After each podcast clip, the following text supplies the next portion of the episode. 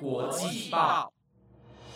，The Taiwan Times 制作播出，值得您关注的国际新闻节目。欢迎收听台湾国际报，我是星儿，马上带您关心今天九月三号的国际新闻重点。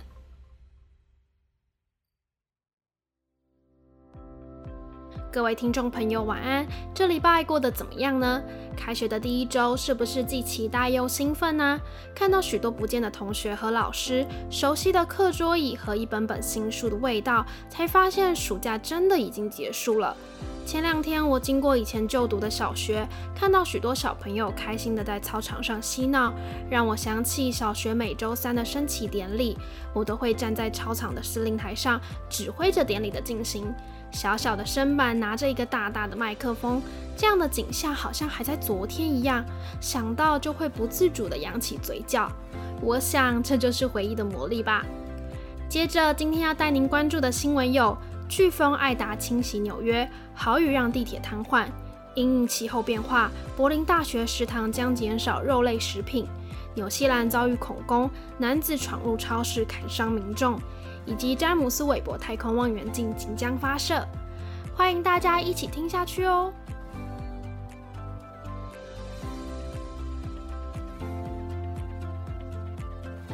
带您来关心今天的第一则新闻。近几日，美国纽约遭到飓风艾达侵袭，不仅带来惊人的雨量，也将地面道路以及地铁系统淹没。目前，飓风已经造成四十三人死亡，而纽约和纽泽西州接连发布了紧急状态。纽约当局也要求民众没有事尽量待在家中，不要外出。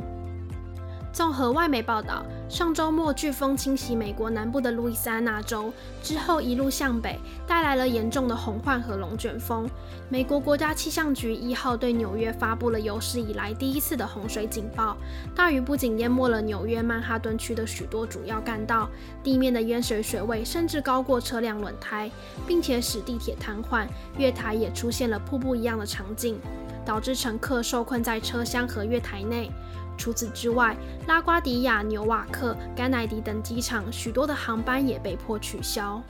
根据 CN 报道，在短短五小时内，纽约的降雨量相当于五万座奥运规格的游泳池。面对以往没有碰过的强降雨，让纽约市区的排水系统没办法负荷，许多主要街道变成溪流，也有民众的住家因为进水导致马桶成为喷泉。根据纽约警消人员初步的伤亡统计发现，绝大多数的罹难者都是死在自家淹水的地下室。而曼哈顿区一家餐厅的老板也告诉法新社，他生活了五十年，从来没有看过这么大的雨，很像身处在热带丛林里的暴雨，让他感到非常怪异。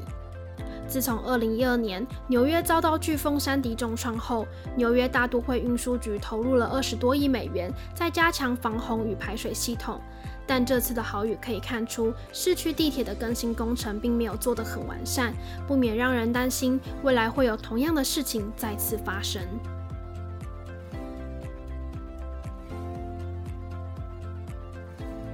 几年，气候暖化逐渐升温，许多国家开始更加重视环境保护的议题。在德国柏林，气候保护也在各个大学成为一个越来越重要的话题。许多大学开始制定减少碳排放的详细计划，并且从下个学期开始推动气候友好型菜单。大学食堂将改以提供纯素食和素食为主要的餐食。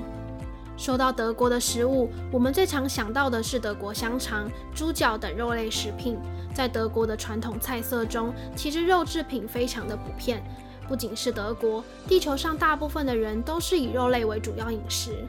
但根据联合国粮食及农业组织的资料显示，养殖动物占全球温室气体排放量的百分之十四。而一份二零一九年的联合国政府间气候变化专门委员会的报告也显示，其实以植物为主要的饮食是有很大的机会减轻气候的变化程度。德国一个学生支援组织大学生服务中心的成员向 BBC 表示，二零一九年的一次学生调查中发现，柏林有百分之十四的学生表示他们是纯素食者，并且有三十三的人是素食者。而大学生服务中心运营着柏林大学和学院里的三十四家食堂，也开始强调使用无肉饮食。在全球疫情期间，调整了菜单，将食物的供应更加贴近于对气候友好的类型。比如说，从十月开始，学生食堂菜单的组成将是百分之六十八的纯素食，二十八的素食，以及百分之四的肉类和鱼类。而且每周一也将完全不供应肉品，咖啡和香肠也将换成沙拉。除此之外，柏林洪堡大学希望在二零三零年达到气候中和，并且聘请了两位气候保护经理。德国在大学制定计划的同时，也让世界看到了实践保护气候的行动力。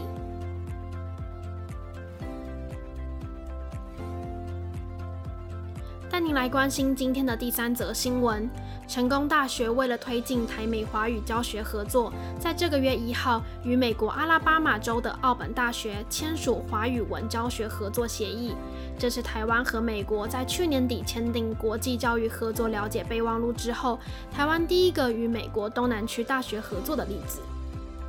在昨天，驻亚特兰大办事处与奥本大学以及成功大学举行了华语文教学合作签约。除了成大的老师将会在九月中到奥本大学教授华语之外，也会安排奥本大学学生来台湾学习华语以及相互的文化交流。成大的华语教师张思雨也分享了即将去奥本大学教学的想法。他希望能协助奥本大学学生体验华语，并且了解台湾文化，成为两校华语合作的桥梁。成大校长也表示，这次的合作是希望培养下一代学生的竞争力，并且有能力跨入国际，成为国际人才。而驻亚特兰大办事处的处长王一龙表示，两校的合作除了是奥本大学与成功大学第一次进行华语合作外，也开启了美国东南区的合作首例。因此，非常期待两校的交流，也期待未来能促成台湾与阿拉巴马州政府签署全面性的初等及高等教育的合作备忘录。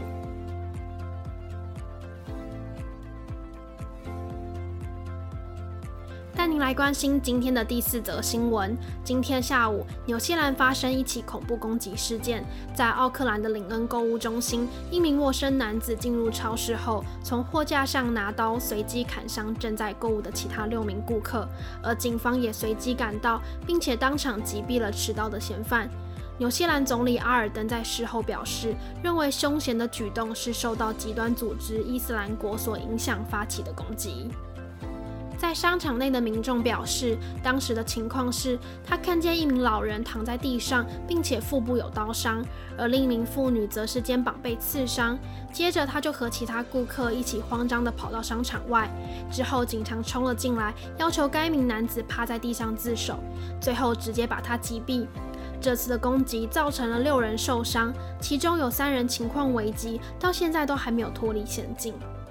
根据纽西兰媒体的报道，这名斯里兰卡籍的凶嫌在2011年时到纽西兰居住，从五年前就被警方列为特别注意的名单，长期以来持续受到警方的监视。在今天下午，这名男子从自家离开后，警方便一路尾随他进入位于奥克兰林恩的购物超市，并且在凶嫌开始攻击后的一分钟内就被警方击毙。有许多民众质疑，在有警方的跟踪情况下，为什么还会让男子有发动攻击的机会？面对质疑，总理阿尔登表示，这名嫌犯是受到 ISIS 影响的已知具危险人物，并强调这名凶嫌有很强的跟踪意识，所以警方必须和他保有一定的距离，才能避免被他发现。而因为无法关押他，所以当局已经采用所有可行的法律和监视的权利来保护民众远离男子。最后，总理也说，他认为警方能在六十秒内制服他，说明他们已经尽了最大的努力。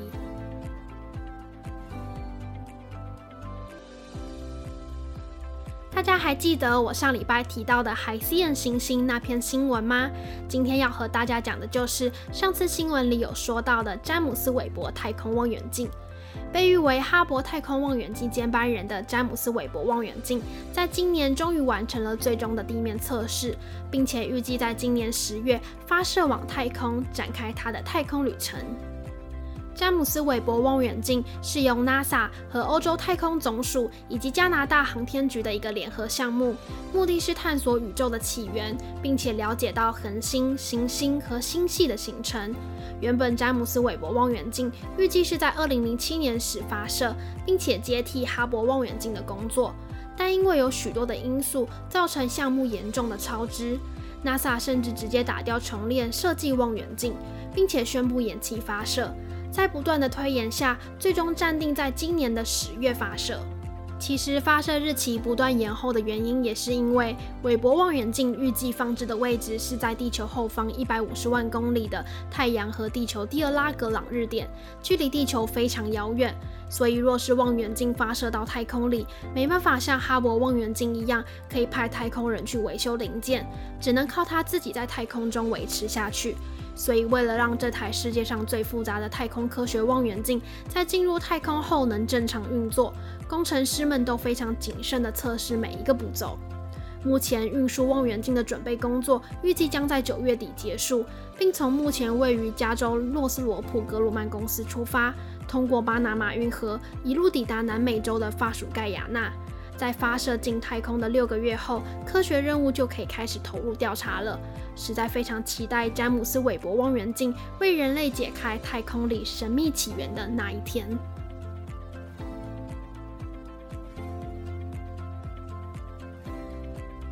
以上就是今天的台湾国际报。本节目由了 Time Times 直播。欢迎大家去追踪我们国际报的 IG，也可以在 Apple Podcast 底下留言哦。祝大家有个愉快的周末，我是星儿，我们下礼拜再见。